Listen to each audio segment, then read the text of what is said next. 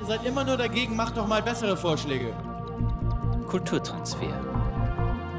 Der Podcast der KUPF Oberösterreich.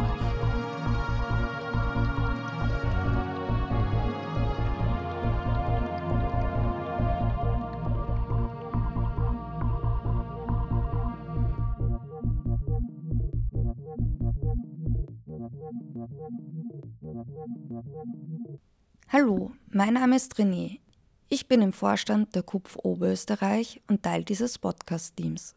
Heute sollte es eigentlich um die missliche Lage von Kunst und Kultur in Ried im Innkreis gehen und darüber, wie in ländlichen Regionen mit kreativen Strukturen umgegangen wird. Doch um diese Kulturtransfererfolge niederschwellig zu halten, habe ich mir selbst als Städterin zuerst die Frage gestellt, wie sieht es denn überhaupt aus mit den Strukturen außerhalb von Ballungszentren? Ich habe schon oft miterlebt, dass quasi die Kunst am Land schnell einmal als provinziell abgetan wird. Ganz egal, von welcher Qualität diese ist oder wie international diese vernetzt sind. In dieser Folge habe ich Katharina Spannlang zu Gast und wir werden uns anhand ihrer Erfahrungen und Expertisen diesem Thema nähern und versuchen, kleine Einblicke zu bekommen. Ich habe sie letztes Jahr zufällig bei einem Vernetzungstreffen kennengelernt und freue mich, dass sich unsere Wege nun wieder gekreuzt haben.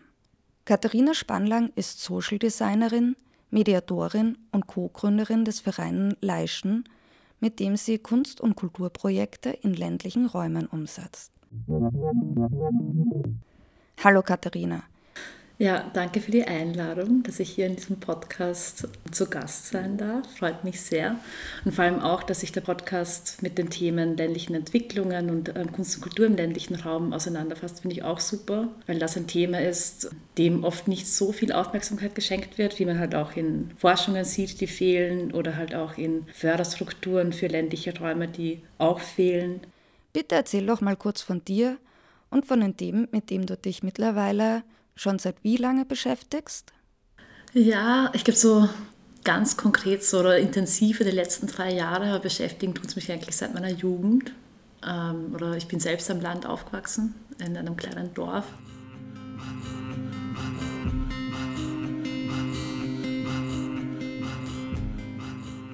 Social Design ist ein Studium an der Angewandten in Wien, ähm, das sich so ein bisschen einer Definition verwehrt. Ich versuche mal zu erklären, was es ist. Es hat auch den Untertitel Arts as Urban Innovation. Und an dem habe ich mich mit schon während dem Studium ein bisschen gestoßen, weil wieso nur urban? Social Design braucht es auch in ländlichen Räumen, ähm, was mich dann auch dazu geführt hat, mich mit Social Design in ländlichen Räumen auseinanderzusetzen.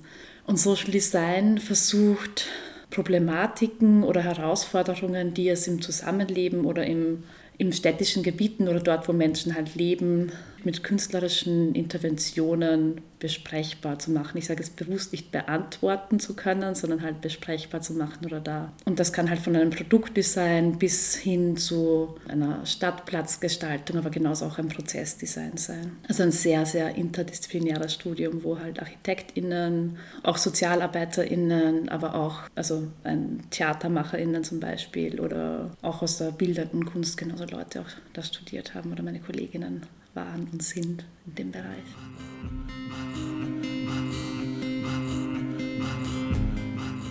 Probleme oder einfach auch ähm, Thematiken des Zusammenlebens sind jetzt auch nicht einfach, sondern auch immer komplex. Hängt jetzt auch nicht nur von einer Sache ab, wieso jetzt ähm, Herausforderungen entstehen. Und ich glaube, ich habe einen guten Überblick dadurch, dass ich mich einfach aus so vielen Perspektiven mit Sachen beschäftige, also einfach auch aus einer sozialen Perspektive, aus einer gesellschaftlichen, aus einer ähm, politischen auch. Und dadurch habe ich, glaube ich, einen guten Überblick und kann die Sachen gut zusammenbringen oder versuche sie gut zusammenzubringen. Und gleichzeitig, glaube ich, gibt es für jeden Bereich auch nochmal, also ich bin halt nicht Sozialarbeiterin in dem Sinne, gibt es halt nochmal Expertinnen, mit denen ich dann gern zusammenarbeite auch oder auch gerne von denen dann lerne also deshalb tue ich mir schwer, mich als die Expertin für alles zu sehen, falls es die überhaupt gibt. Ähm, genau, aber das bin ich nicht. Ich, genau, aber ich, ich höre gerne zu oder lerne gerne von den Expertisen von anderen auch. Und ich glaube, das ist mehr so die Kunst, die ich ähm, erlernt habe, so unterschiedliche Herangehensweisen zusammenzubringen und dann halt möglichst gut auf Problematiken reagieren zu können. Und da ist eben dann mein Schwerpunkt Kunst und Kultur im ländlichen Raum und was braucht es da für eine, also es gibt ja auch ganz viel Kunst und Kultur im ländlichen Raum. Also das ist ja überhaupt nicht ist also, da tut sich manchmal, habe ich den Eindruck, mehr als wie in der Stadt, wenn man das auf die Menschen aufrechnet. Und gleichzeitig ähm, ist so die freie Szene oder die alternative Kunst- und Kulturszene halt auch sehr unsichtbar in ländlichen Räumen oder muss man suchen, um, ja, um, um sie zu finden.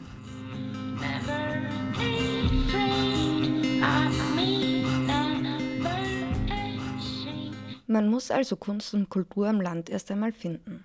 Jetzt weiß ich, dass du letztes Jahr, 2022, gemeinsam mit deiner Kollegin Magdalena Hubauer ein Kulturprojekt namens Wirbelfeld aufgezogen hast. Erzähl doch ein bisschen was davon, wie es euch dabei gegangen ist und was war euer Ziel?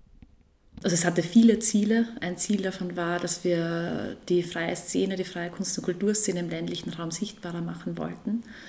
Und wir uns auch die Frage gestellt haben, was wird eigentlich passieren, wenn junge Künstlerinnen Künstler wieder aufs Land ziehen. Um das auszuprobieren, haben wir Kunstresidenzen organisiert. Sind vier Künstlerinnen für fast ein halbes Jahr aufs Land gezogen und haben dort gemeinsam mit lokalen Gruppen, KünstlerInnen gemeinsam Kunst gemacht. Das lief erstaunlicherweise sehr, sehr gut. Also so erstaunlicherweise, weil es haben sich sehr viele Menschen beworben, obwohl es auch ein etwas spontanes Projekt war. Also es gab gar nicht so viel Vor Vorlaufzeit, so wie das halt oft ist, von der Förderbewilligung bis zur Umsetzung, genau nachdem sich alles immer nach hinten verschiebt, muss das oft sehr schnell gehen. Also wir hatten trotzdem sehr, also sehr viele, sehr gute Bewerbungen und auch in den Gemeinden war es spannend, weil einfach uns sehr viel positive Resonanz entgegenkam. Also wir hatten eigentlich mit fast mehr Widerstand gerechnet oder mehr Kritik vielleicht an dem, was wir machen.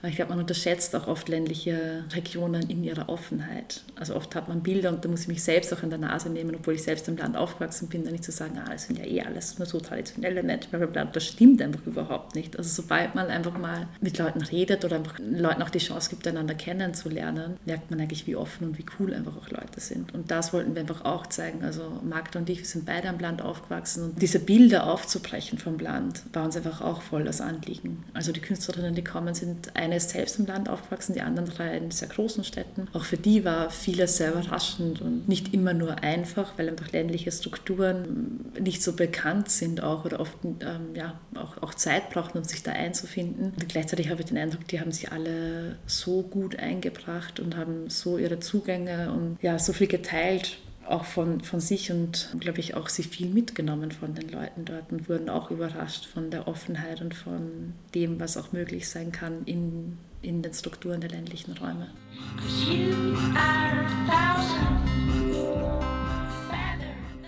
Wer mehr über das Projekt Wirbelfeld wissen möchte, schaut am besten im Internet auf www.wirbelfeld.at nach. Und wie ist es jetzt tatsächlich so in den ländlichen Regionen?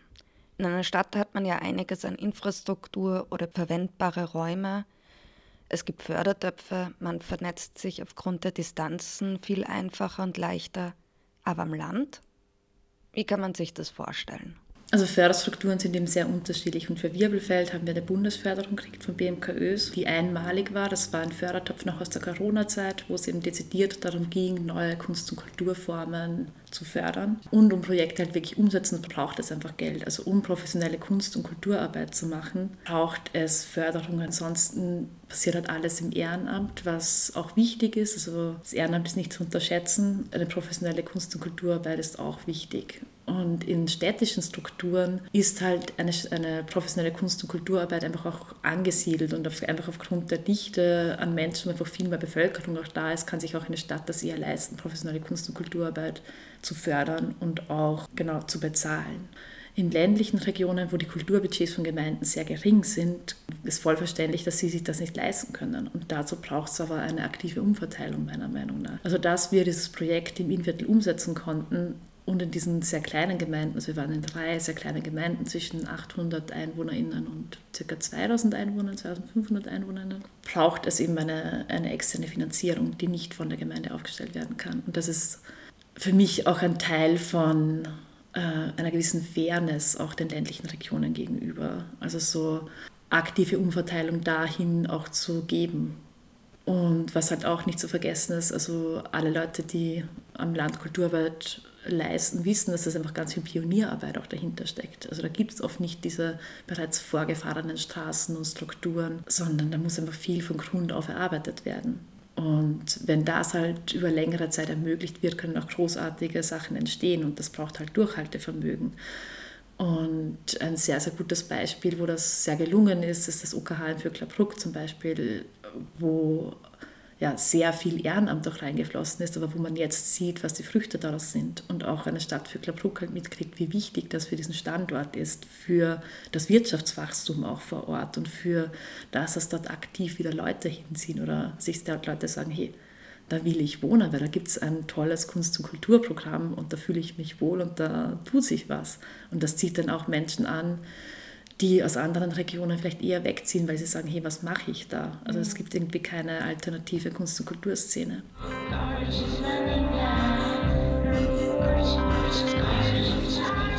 Das mit der Pionierarbeit, das hat mir gerade sehr gut gefallen.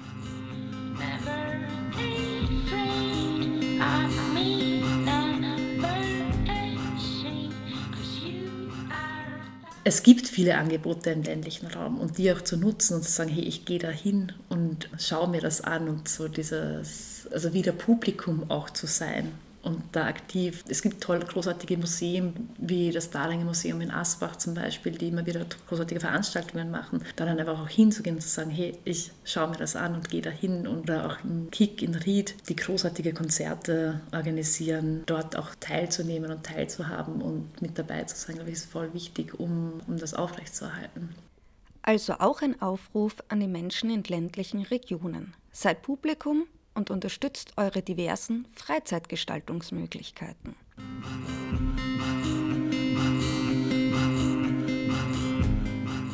Wenn man das Vertrauen der Leute mal gewonnen hat oder gewonnen, wenn, wenn da mal Vertrauen aufgebaut ist und man sich kennt, sind die Wege auch oft sehr kurz. Und das sind halt mehr so diese strukturellen Wege, die dann kürzen können. Und auch wenn am Land gewisse Wege kürzer sind, weil man den Bürgermeister kennt, weil man mehr Menschen kennt und näher dran ist, aber wie schaut es mit dem Rest aus? Die Wege, die man mit dem Auto zurücklegen muss auf den ländlichen Regionen, die sind halt oft weit. Also das so, auch so eine Definition ist halt so diese Weite, die, die, die den ländlichen Raum ausmacht, im Gegensatz zu der Dichte, die man in Städten erlebt. Die Weite ist halt so zum einen diese, diese infrastrukturelle Weite, also so alles, was Infrastruktur betrifft. Und das ist jetzt nicht nur Mobilität, sondern einfach auch eine Kunst- und Kulturinfrastruktur ist einfach viel weiter gestreut. Also ja, und es gibt auch tolle Museen im ländlichen Raum, aber um die zu erreichen, braucht man oft ein Auto. Genau, also das ist halt mit Mobilität ähm, auch ein großes Thema natürlich.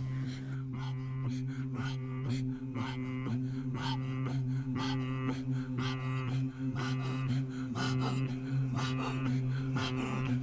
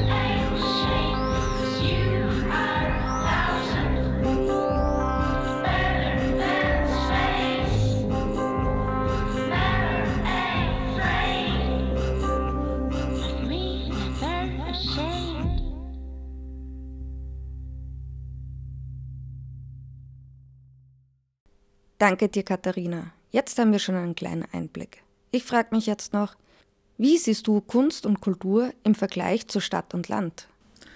Der Kunst- und Kultursektor generell, ähm, egal ob im ländlichen Raum oder im städtischen Raum, ist einfach stark vom Prekariat geprägt. Ähm, und in, und ich will das jetzt gar nicht so im Gegensatz oder so sehen, ich sehe halt einfach nur, wie unterschiedlich die Strukturen einfach auch sind. Also in städtischen Gebieten erlebe ich einfach viel mehr Bubbles so, dann gibt es halt diese Kunst-Kultur-Bubbles, wo halt ähm, sich alle auch irgendwo unterstützen und immer wieder die gleichen Leute an den gleichen Orten auftauchen und da vermischt sich auch nicht viel. In ländlichen Gebieten erlebe ich einfach ein unglaublich, wie viele Menschen sich im Kunst- und Kulturbereich engagieren. Also wenn man sich zum Beispiel anschaut, ähm, sagen wir den Kirchen am Hausruck, eine kleine Gemeinde, in der wir letztes Jahr eben auch viel gearbeitet haben, wo eine Kunstresidenz ähm, dort stattgefunden hat, leben 800 EinwohnerInnen, so viele leben manchmal in einem Gemeindebau in Wien. Und dann fragt man sich zum Beispiel, wie viele Menschen mit diesem eigenen Gemeindebau in Wien gehen dann wirklich zu einer Kunstveranstaltung, aber wie viele Menschen in, sagen wir, den Kirchen am Hausruck beteiligen sich aktiv an Kunst- und Kulturgeschehen und das sind sehr, sehr, sehr viele. Und das ist halt unglaublich schön und bereichernd auch zu sehen, also wie, wie viel sich da tut. Vor allem auf einer breiten Kulturebene. Also die breiten Kultur im ländlichen Raum ist einfach unglaublich lebendig, die aber auch sehr stark vom Ehrenamt geprägt ist.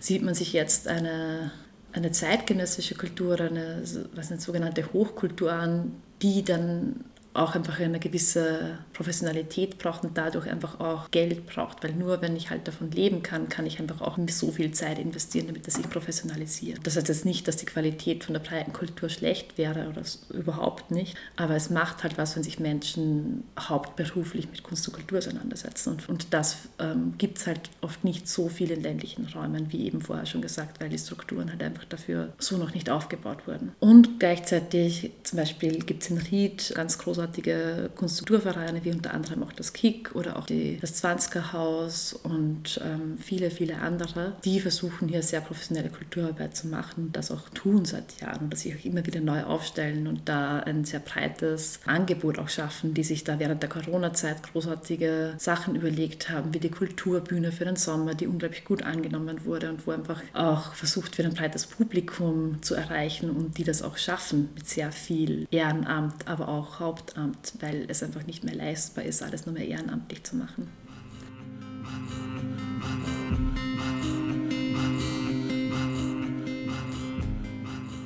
es gibt viele Angebote im ländlichen Raum und die auch zu nutzen und zu sagen, hey, ich gehe da hin und schaue mir das an und so dieses, also wieder Publikum auch zu sein und da aktiv. Es gibt tolle, großartige Museen, wie das Dahlinger Museum in Asbach zum Beispiel, die immer wieder großartige Veranstaltungen machen. Da dann einfach auch hinzugehen und zu sagen, hey, ich schaue mir das an und gehe da hin. Oder auch im Kick in Ried, die großartige Konzerte organisieren, dort auch teilzunehmen und teilzuhaben und mit dabei zu sein, glaube ich, ist voll wichtig, um, um das aufrechtzuerhalten.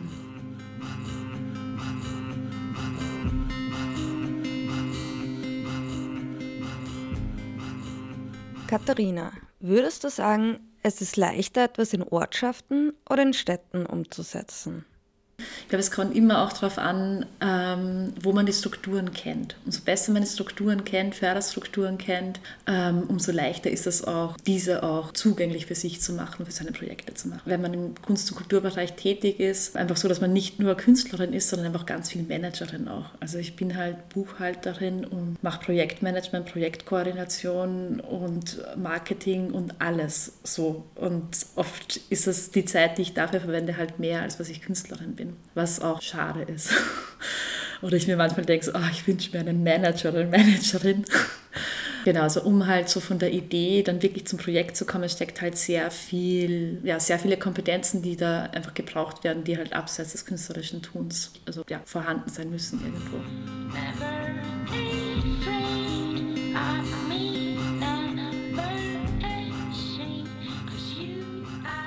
Das kenne ich mit den vorhandenen Kompetenzen. Je mehr man selber machen kann, umso besser.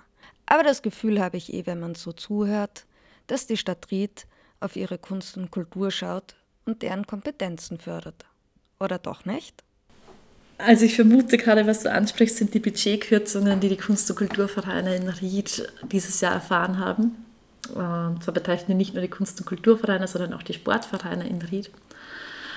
Ja, Ried musste Einsparungsmaßnahmen vornehmen, weil die Ried Energie ähm, Korruptionsaffären hatte, die jetzt auch von der Stadt Ried getragen werden müssen. Und dadurch beschlossen wurde, das Budget der Vereine um 30 Prozent zu kürzen. Und das ist halt ein ziemliches Zeichen. So, es gibt Korruptionsaffären von der Ried-Energie und austragen muss es dann die Kunst- und Kulturszene und die Sportszene, die ja generell jetzt nicht überfinanziert sind und natürlich auch sehr viele Stunden halt ehrenamtlich erledigt werden oder einfach gemacht werden, dann halt nochmal Kürzungen erfahren. Die Frage ist halt, was sind halt die Konsequenzen davon? Also wer kann halt dann noch weiter, aber nur das ist halt auch die Planungssicherheit, auf die man sich nicht mehr verlassen kann und 30 Prozent ist halt sehr, sehr viel Geld.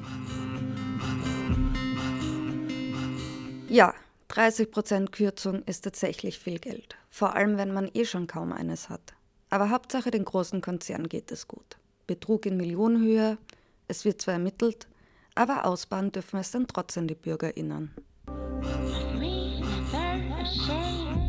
Sowohl Sport als auch Kunst und Kultur war einfach während der Corona-Zeit einfach generell sehr herausfordernd, die Strukturen aufrechtzuerhalten und da auch für Nachwuchs zu sorgen und das Publikum wieder zurückzuholen. Man hat halt den Eindruck, dass es letzten Sommer wieder halbwegs gelungen ist. Da ist einfach viel Energie auch reingeflossen, das Publikum zurückzuholen und auch junge Leute mit einzubinden. Dann ist man eh schon irgendwo ausgelaugt oder und muss sich dann nochmal damit auseinandersetzen. Also die ganzen Teuerungen betreffen ja genauso auch die Kunst- und Kulturvereine, die haben ja auch höhere Mieten teilweise oder ähm, höhere Gagen zu zahlen, höhere Energiekosten und dann halt nochmal eine Kürzung durch die Stadt von, von den Förderungen. Den Flo Baubeck zu zitieren, der halt auch meint, es fühlt sich halt an, als würde das Ehrenamt halt mit Füßen getreten werden. Ist halt ein sehr trauriges Zeichen auch, also wo ich mir auch denke, dass wo einfach so viel getan wird in einer Region und dann halt nochmal, das ja, ist einfach, man fühlt sich auch nicht gewertschätzt dann in dem, was man für eine Region macht und tut. Ja, ja, die liebe Wertschätzung. Jeder trachtet nach ihr. Aber ich denke mir, und da bin ich wahrscheinlich nicht die Einzige, wenn schon Gelder veruntreut wären, warum kann man da nicht zumindest mit genügend Wertschätzung Menschen gegenübertreten?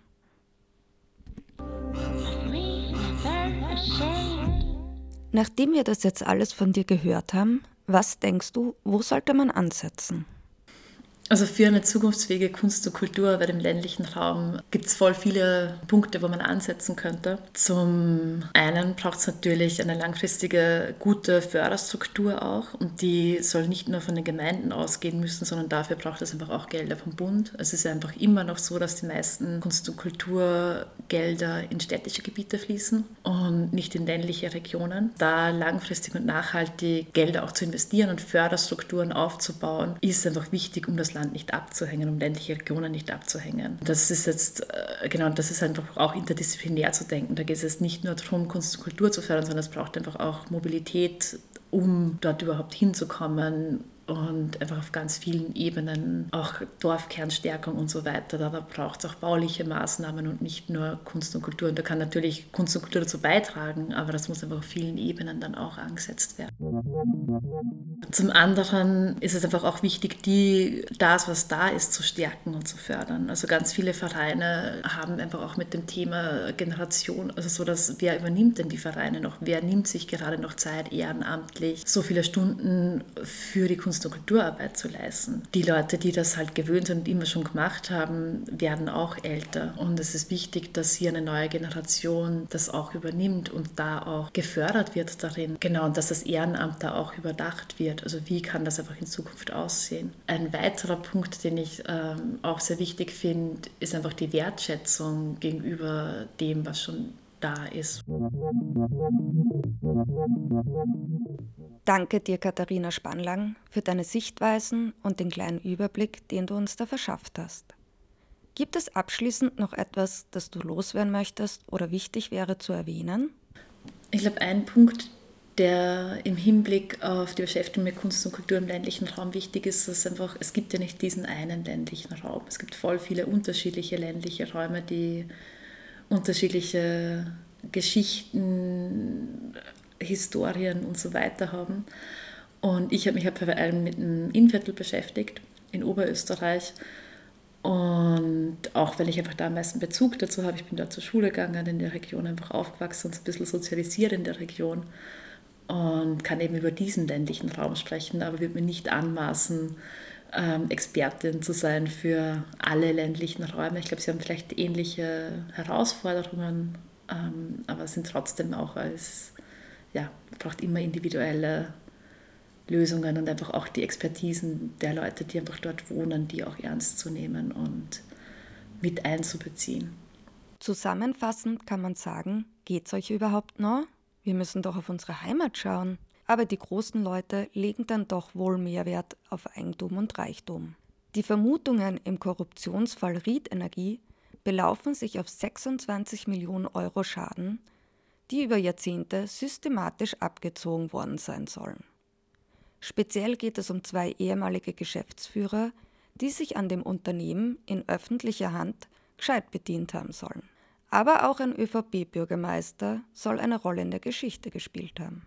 Momentan ermittelt die Wirtschafts- und Korruptionsstaatsanwaltschaft noch. Aber keine Angst, wir werden euch am Laufenden halten. Diese Folge wird wohl eine gute Grundlage für ähnliche Geschichten werden. Auch wenn ich gern sagen würde, das war's jetzt. Aber wer es glaubt. Die Menschen am Land leisten Pionierarbeit ohne Mittel, aber mit viel Herz. Wie lange kann es noch gut gehen? Und wird es die jüngere Generation, die ja eine ganz andere Einstellung schon zur Arbeit hat, sich das auch noch in diesem Ausmaß antun? Katharina Spannlang hat schon die richtige Frage gestellt. Was werden die Konsequenzen sein? Fest steht, dass die ländlichen Regionen immer mehr hinterherhinken. Nicht nur in Fragen der Mobilität, nein auch mit Planungssicherheiten, fairer Unterstützungen und nachhaltigen Förderstrukturen. Es gibt einige Vereine, die im Jahr, wenn überhaupt, ein paar tausend Euro bekommen. Und da reden wir nicht einmal von einem fünfstelligen Betrag für ein ganzes Jahr. Aber andere veruntreuen Gelder in Millionenhöhe und wir Normalos müssen dann drunter leiden. Stay tuned. Und jetzt zum Schluss noch zwei kleine Werbeeinschaltungen. Zum zweiten Mal initiieren das Land Oberösterreich und die Kulturplattform Oberösterreich ein Sonderförderprogramm, das heuer mit 100.000 Euro dotiert ist. Der Fördercall Extra 23 steht unter dem Motto Heimat. Dabei können Projekte aus allen Sparten eingereicht werden, die sich künstlerisch und kulturell mit den Identitäten des Bundeslandes Oberösterreich auseinandersetzen. Einreichen können unabhängige Kulturinitiativen und Kollektive unabhängig von Herkunft, Wohnsitz oder Staatsangehörigkeit. Einzelpersonen können im Kollektiv oder in Kooperation mit einer Kulturinitiative noch bis zum 31. März einreichen. Mehr Infos dazu findet ihr unter kupf.at. Ist Kulturarbeit mit Erwerbs- oder Kehrarbeit vereinbar? Ist die Freiheit der Kunst von Abhängigkeiten von FördergeberInnen vereinbar? Sind Arbeitsbedingungen in der Kulturarbeit mit gängigen Standards vereinbar? Sind Volkskultur und zeitgenössische Kultur vereinbar?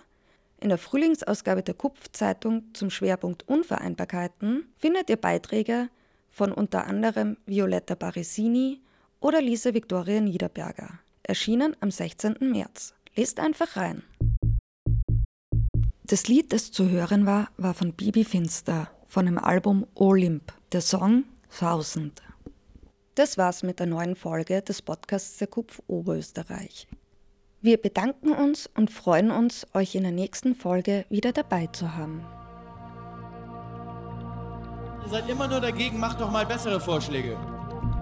Kulturtransfer, der Podcast der KUPF Oberösterreich. Zu hören im Audioarchiv der Freien Radios unter cba.fro.at, auf Spotify und natürlich in deinem freien Radio.